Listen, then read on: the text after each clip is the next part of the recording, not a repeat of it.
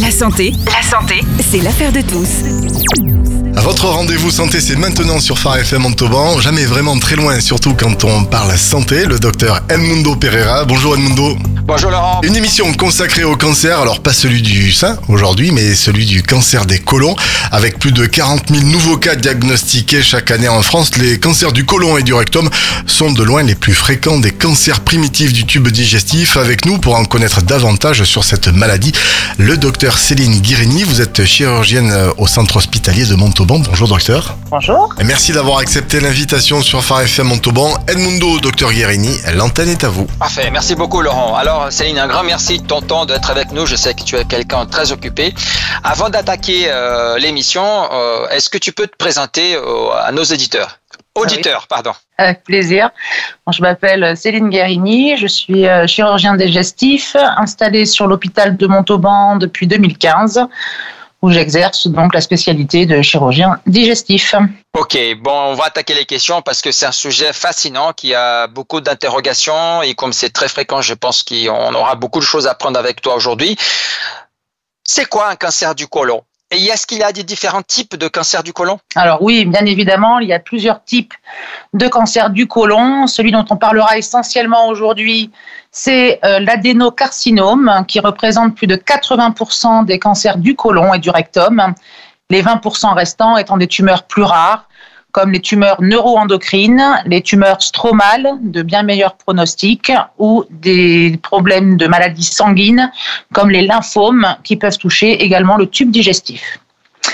Euh, concernant l'adénocarcinome, effectivement, donc 80% euh, des cancers du côlon sont des adénocarcinomes. Ces tumeurs, en fait, malignes, hein, euh, potentiellement mortelles, sont toutes développées initialement à partir d'un polype qui s'appelle un adénome. Ce polype va évoluer progressivement pour se transformer donc d'un adénome en un adénocarcinome, qui est une tumeur maligne. Quels sont les signes chez un patient qui a un cancer du côlon? Ben, Malheureusement, comme souvent dans les tumeurs digestives, ces tumeurs sont initialement pardon, asymptomatiques. Lorsqu'elles sont au stade des symptômes, donc plusieurs possibilités. Par exemple, la sensation euh, d'une masse au niveau abdominal, que l'on peut palper. Euh, ça peut aussi être responsable de compression d'organes de voisinage, que ce soit euh, les voies urinaires. Ça peut s'entraîner également de troubles du transit, de modifications essentiellement du transit habituel. C'est-à-dire initialement on a un transit, euh, un certain transit et ça se modifie sous la forme par exemple de ballonnement, de constipation, alors que jusqu'alors tout allait bien. Il peut y avoir également des saignements donc ça, effectivement, saignement, quand c'est un cancer du côlon droit, c'est plutôt des saignements donc de sang noir, de sang digéré, ce qu'on appelle le méléna. Et quand c'est sur la partie gauche du côlon, c'est plutôt du sang rouge euh, que l'on peut trouver au niveau des selles. Euh, le cancer, effectivement plus évolué, peut finir par boucher la lumière du tube digestif et à ce moment-là être responsable d'une occlusion intestinale, c'est-à-dire d'un arrêt total du transit.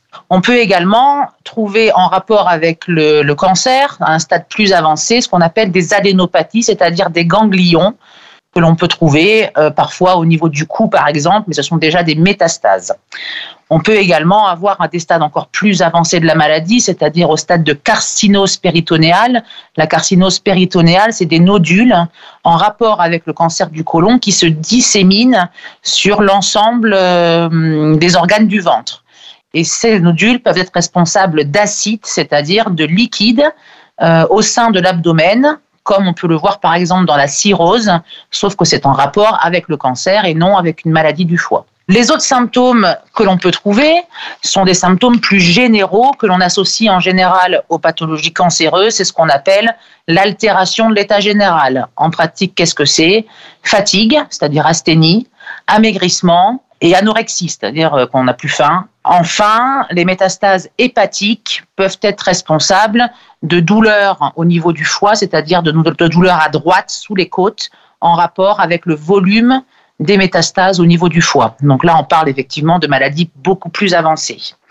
Euh, plus spécifiquement, donc on a parlé du côlon, euh, le, cancer du rectum peut avoir des symptômes plus spécifiques, comme des douleurs pelviennes, une sensation de faux besoin, d'impériosité, c'est-à-dire d'avoir la sensation de devoir aller à la selle très fréquemment pour évacuer le, bol fécal. Il peut y avoir également du sang ou des glaires, hein, c'est-à-dire un peu comme du mucus au niveau de, donc des selles à l'exonération et sur des stades avancés également des abcès qui peuvent se drainer soit au niveau de la fesse, soit au niveau de l'anus.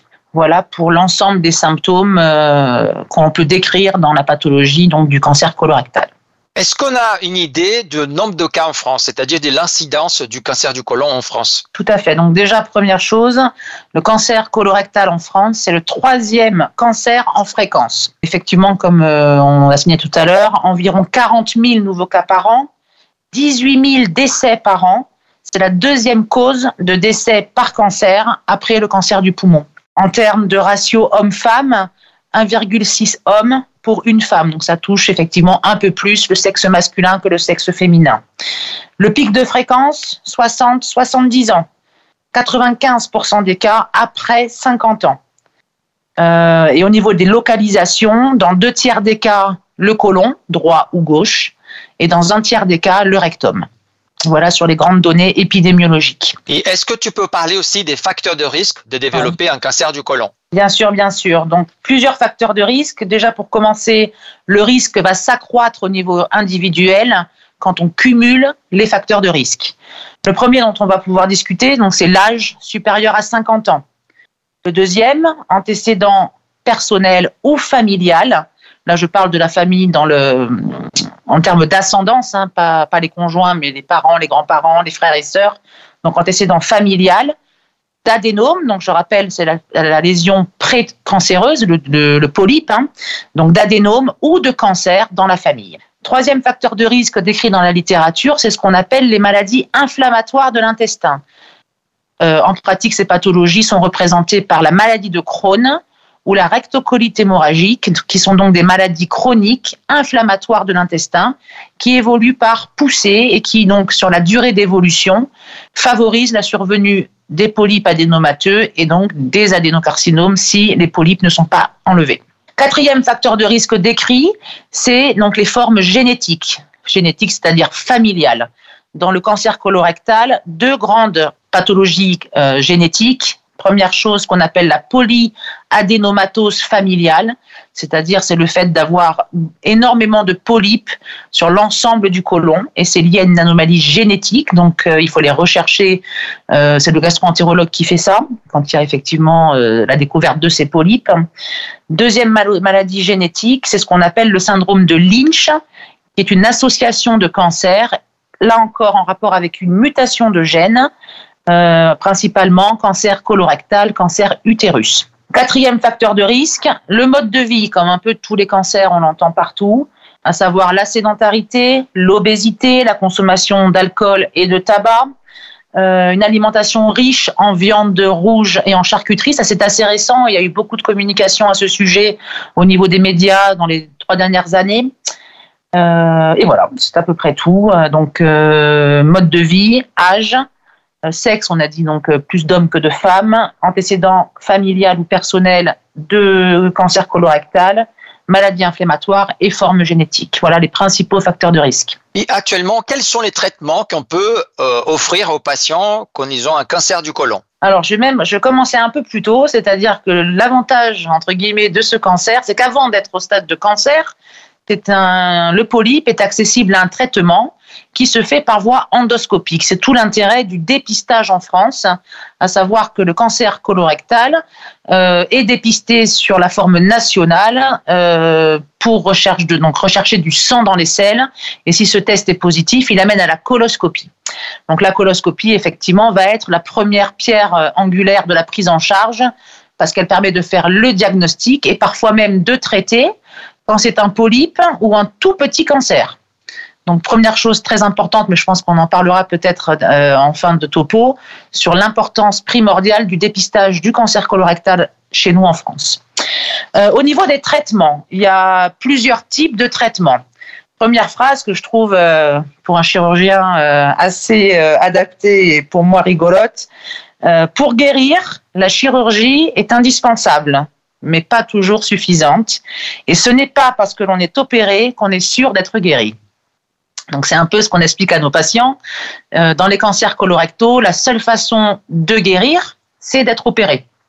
Mais malheureusement, parfois ça ne suffit pas et c'est aussi pour ça que nous suivons les patients au minimum sur les cinq années qui suivent euh, la prise en charge initiale. Donc en traitement, ben, on va commencer donc par la chirurgie. La chirurgie va permettre donc d'enlever la tumeur en fonction de la localisation sur le côlon ou le rectum. Bien, on enlève le segment intestinal concerné et on fait une chirurgie qu'on appelle carcinologique. Ça veut dire quoi? Ça veut dire qu'il y a des règles euh, très précises euh, qui sont les mêmes partout en France où on se fait prendre en charge. Je parle de marge, c'est-à-dire de distance entre la tumeur et l'endroit où on va couper l'intestin. Je parle également de ce qu'on appelle les curages. Voilà pour la chirurgie sur les principes généraux. Les autres traitements, je vais vous en parler, puis après je reviendrai un peu plus précisément. Il y a la chimiothérapie et la radiothérapie.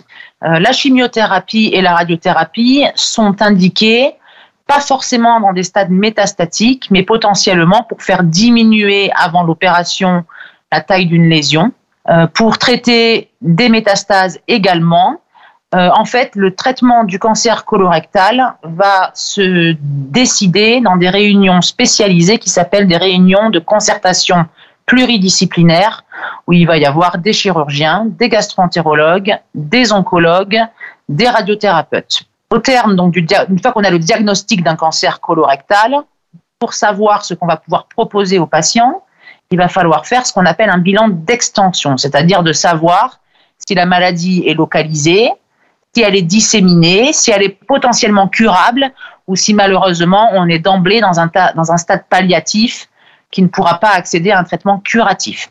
Ce bilan, c'est souvent au minimum un scanner du thorax et du ventre.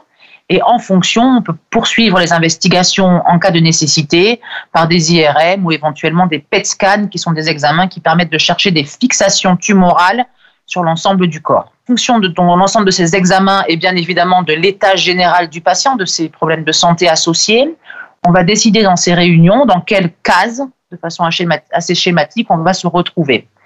Donc, je vous l'ai dit initialement, la chirurgie, c'est le seul traitement qui va permettre d'amener le patient vers la guérison, si je puis dire. La chimiothérapie dans les, dans les cancers des tubes digestifs ne permet pas de guérir. Ça permet de stabiliser, de ralentir la maladie, mais ça ne suffira pas pour faire disparaître le cancer définitivement. Donc la chirurgie, on enlève avec les règles, j'en vous ai parlé, euh, les tumeurs. On peut également faire de la chirurgie sur des métastases. Il y a quelques années, avoir une maladie du côlon euh, métastatique, par exemple, au foie ou au poumon, on savait déjà qu'on ne pourrait pas arriver à la guérison de nos jours euh, chez des patients bien sélectionnés. On propose des traitements et des prises en charge longues euh, avec de la chirurgie du foie, de la chirurgie du poumon, ou des traitements radiologiques éventuellement qui sont possibles pour amener les patients vers, euh, si on l'espère, la guérison, le traitement global de toute la pathologie. Donc sur la chimiothérapie, l'intérêt d'une chimiothérapie, elle peut être avant une opération, faire diminuer les choses, les lésions, dont j'ai parlé. Elle peut aussi être faite après l'opération. Quand elle est faite après l'opération, c'est notamment quand il y a euh, soit d'emblée des métastases qui pourraient être traitées euh, dans un second temps, soit parce qu'il y a des ganglions qui ont été retrouvés positifs au niveau de l'analyse du côlon qu'on a enlevé. Chaque fois qu'on enlève un bout d'intestin dans un cancer du côlon, on l'envoie donc chez l'anatomopathologiste, qui est un médecin qui va analyser au microscope le cancer de l'intestin, mais également les ganglions qui ont été enlevés pendant l'opération. Si dans ces ganglions il y a des cellules cancéreuses, on va indiquer une chimiothérapie pour la simple raison que le risque dans les cinq ans à venir de faire des métastases est plus élevé que si les ganglions ne sont pas atteints.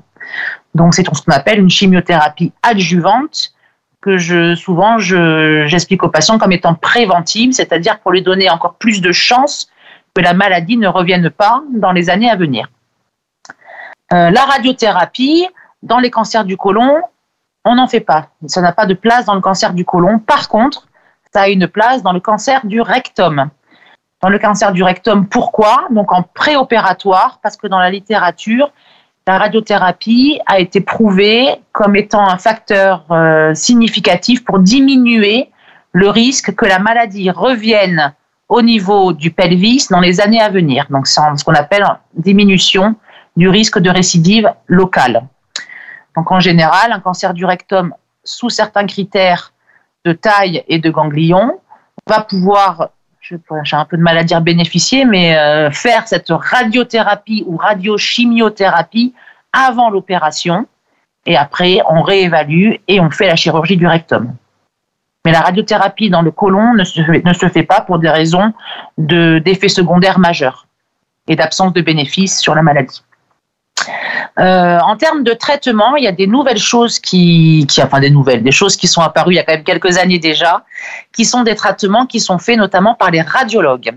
Ces traitements, ils vont essentiellement viser à traiter les métastases, c'est-à-dire c'est des traitements, ce qu'on appelle la radiofréquence, ou notamment le micro-ondes, donc des ultrasons qui vont venir en pratique détruire les lésions dans le foie.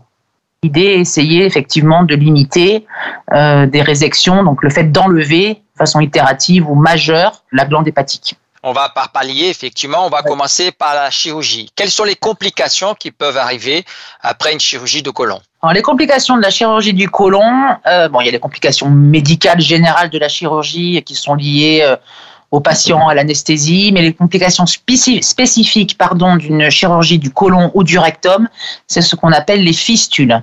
C'est-à-dire quand on enlève un bout d'intestin, on va faire ce qu'on appelle un rétablissement de continuité, c'est-à-dire qu'on va venir réaboucher l'intestin d'amont avec l'intestin d'aval.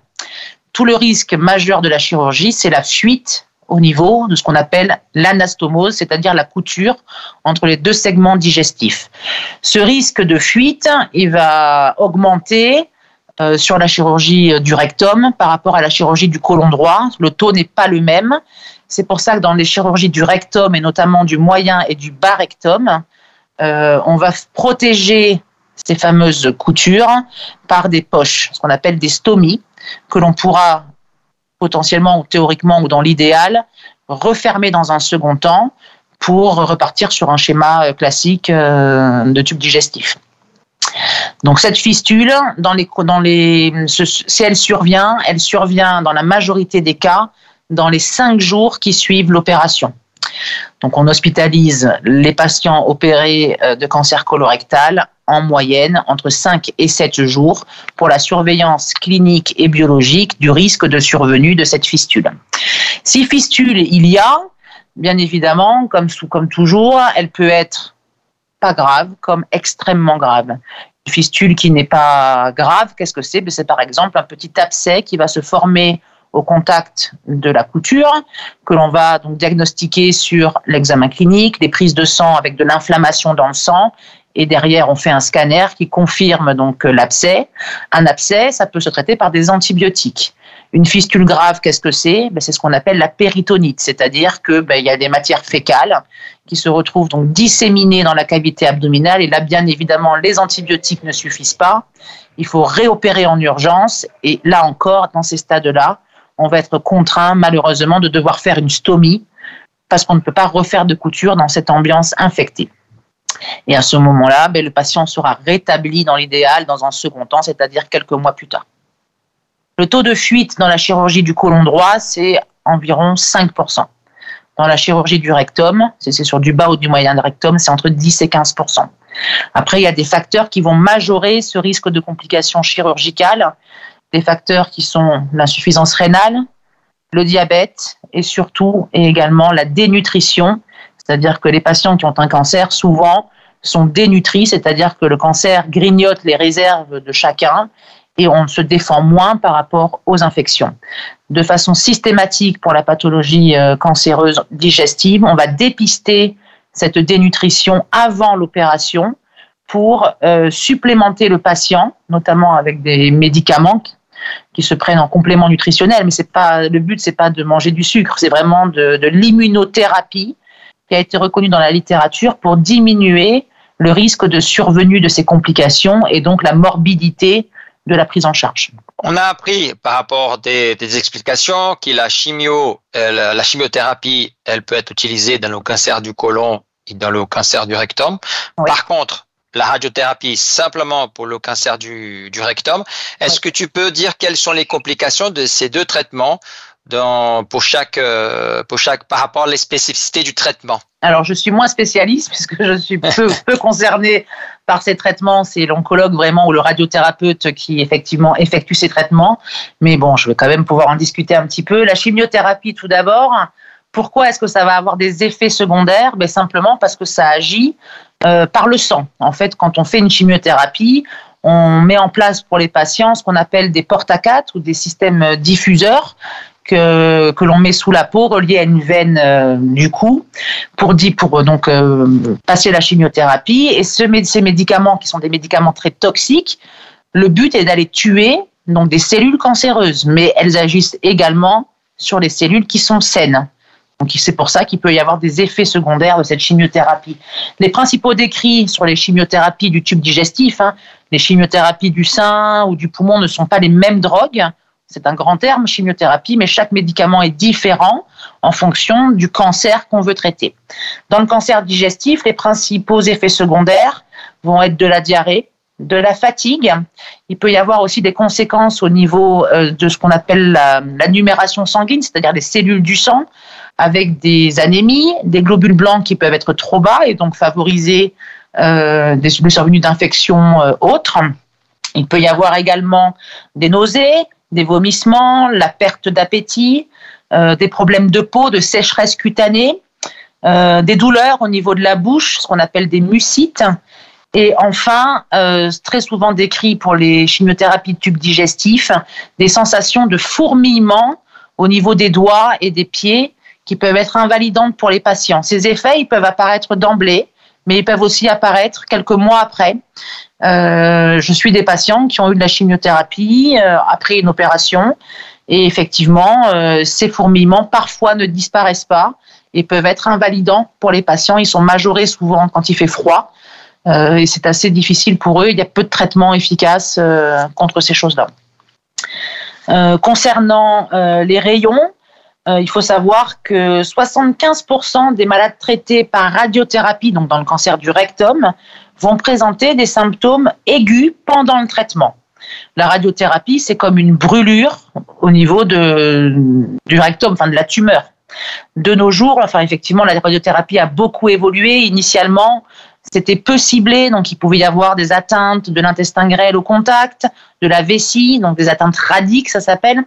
Euh, de nos jours, c'est vraiment très ciblé euh, sur la tumeur pour limiter justement les dégâts sur les organes de voisinage. La radiothérapie, ça se fait à l'extérieur du corps, c'est pas quelque chose qu'on met à l'intérieur du corps.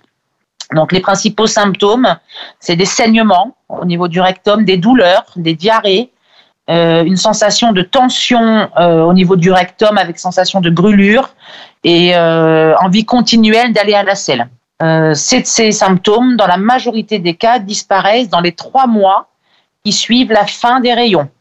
Mais il peut quand même persister des séquelles dans 3 à 20% des cas, qui ne peuvent, peuvent d'ailleurs se manifester que tardivement, parfois plusieurs années après le traitement. Voilà ce que je peux vous dire sur les radiothérapies et chimiothérapies. Mais déjà, c'était très complet parce que tu nous apportes énormément d'informations, des informations très importantes. Et à partir de les connaissances qu'on a actuellement, comment, qu'est-ce qu'on peut espérer au niveau espérance de vie euh, chez un patient qui a un cancer du côlon. Je sais qu'il a des stages qui sont différents, mais en moyenne, par rapport à ton, ton expérience. Euh, mon expérience, c'est. Euh, énorme. mais on sait que tu as une très bonne expérience et euh, j'ai le plaisir de travailler avec toi, je, vois. Et euh, concernant l'expérience de vie euh, chez un patient qui a un cancer du côlon et après pour un, cancer, un patient qui a un cancer du, du rectum. Oui, alors la survie globale dans les cancers colorectaux, à 5 ans, c'est 60%. Euh, la survie va dépendre du stade de la maladie. Quand on a euh, un stade 1, c'est-à-dire un stade euh, petite tumeur sans ganglion atteint, la survie à 5 ans est de 93%. Et dans ces cas-là, la chirurgie suffit. Il n'y a pas de traitement en plus à faire de type chimiothérapie. Dans les stades où les tumeurs sont métastatiques ganglionnaires, on va arriver à des taux de survie qui sont nettement moins bons, c'est-à-dire entre environ 45% de survie à 5 ans. Quand on parle des stades métastatiques, alors là, il faut quand même se méfier parce qu'il y a des métastases, je vous l'ai dit initialement euh, au cours de, topo, euh, certaines métastases vont être accessibles à un traitement pour enlever la métastase. Bien évidemment, une maladie métastatique que l'on ne peut pas opérer, euh, le taux de survie est catastrophique, à savoir 5% de survie à 5 ans. Les métastases qu'on va pouvoir opérer, par exemple métastases pulmonaires traitables, on arrive à des taux de survie à 5 ans de 25 à 30 pas à 5 de survie. Et dans les stades métastatiques euh, au niveau du foie, quand c'est traitable, on est à 50 à 5 ans. Pas très loin, finalement, du taux de survie global, tout stade confondu. C'est important parce que euh, souvent, dans la tête des gens, avoir des métastases, on se dit que c'est terminé, qu'on ne pourra pas gagner avec la contre la maladie. Et en fait, de nos jours, même une maladie métastatique, bien évidemment, ça dépend du degré des métastases, mais avoir des métastases, ça ne veut pas forcément dire qu'on va mourir de la maladie. Et c'est très important, effectivement, de suivre les patients, de faire les examens de surveillance. Euh, nous, on est sur l'hôpital de Montauban, on était euh, l'ensemble de l'équipe, euh, notamment sur Toulouse avant, donc on a gardé le lien avec l'équipe euh, de chirurgiens du foie. Et donc, on est en relation sur des réunions, on envoie les scanners, ils discutent des dossiers. Enfin, c'est vraiment la, la chirurgie et la prise en charge des cancers, c'est vraiment quelque chose de multidisciplinaire. Et il faut apporter aux patients les meilleures chances euh, d'être pris en charge et de pouvoir se relever de cette pathologie. C'est vrai que le sujet est passionnant, mais malheureusement, euh, il y a une chose qu'on peut pas contrôler différemment du cancer du côlon, c'est le temps. Et euh, on arrive malheureusement presque à la fin de l'émission. Est-ce qu'il y a un message ou des choses à dire que tu souhaites pour finaliser notre émission? Je pense que le plus important euh, à entendre pour la population générale, c'est l'importance de ce dépistage. Parce qu'avant d'être un cancer, avant d'arriver à la chirurgie, en fait, il y a un moyen d'éviter ces cancers, c'est la coloscopie. En France, chacun a accès au dépistage national. Ce dépistage, c'est de 50, à partir de 50 ans. C'est une analyse des selles. Et en précis, il y a une présence de sang dans ces analyses. Il y a une indication à faire une coloscopie. La coloscopie, quand c'est des tout petits cancers, elle les enlève, elle les traite. on n'a pas besoin d'avoir de chirurgie. On, ne prend pas les risques de la chirurgie, la morbidité de la chirurgie. Je ne parle même pas de la chimiothérapie et des rayons. Donc vraiment, je pense que la chose la plus importante, si je devais résumer mon topo à ça, ce serait, euh, c'est primordial de réaliser ce dépistage et de sensibiliser la population à l'intérêt de ce dépistage. Les gens, ils pensent parfois que euh, euh, c'est pour de l'argent ou je ne sais quoi. En fait, c'est la base de la prise en charge et ça évite le recours à la chirurgie et le recours surtout à, malheureusement au risque de survenue d'un cancer. Donc faites-vous dépister. Bon, Céline, un grand merci pour ton temps et d'avoir partagé tes connaissances avec nous. Sache que euh, l'antenne, les portes toujours ouvertes. Tu reviens quand tu veux pour parler d'un autre sujet. Merci beaucoup de ton temps et euh, d'avoir partagé avec nous. Avec plaisir. Je te passe l'antenne, Laurent. Merci Mundo. Merci à vous, docteur Guérini, d'être passé sur les ondes de Phare FM pour nous parler du cancer du côlon. Je rappelle que cette émission est disponible en podcast sur le site de Phare FM. Rubrique La santé, c'est l'affaire de tous.